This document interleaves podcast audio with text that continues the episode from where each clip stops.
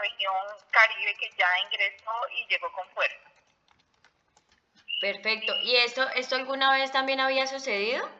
Digamos, e, esta, como que no hubiese esta transición, sino que llegara de una. ¿Ya había sucedido?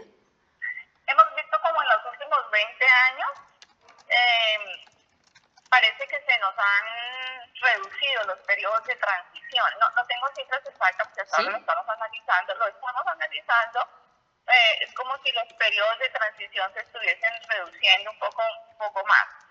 ¿Y esto a qué podría deberse? variabilidad climática, o sea, ya tenemos como una suma de variables como es el, eh, la reducción de algunos periodos de transición.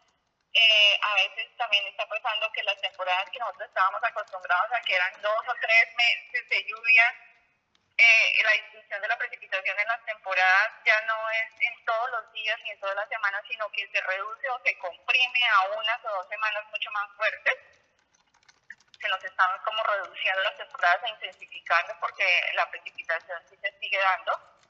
Y hay unos intervalos de días muy secos y de días muy lluviosos, que antes en nuestras temporadas de lluvias era casi todos los días llovía suave, se distribuía la precipitación, ahora fácilmente podemos tener otro, otro, otro tema que son los eventos extremos. Puede llover en un día más lluvia de la que llovía puede llover en un día un acumulado de cuatro o cinco días.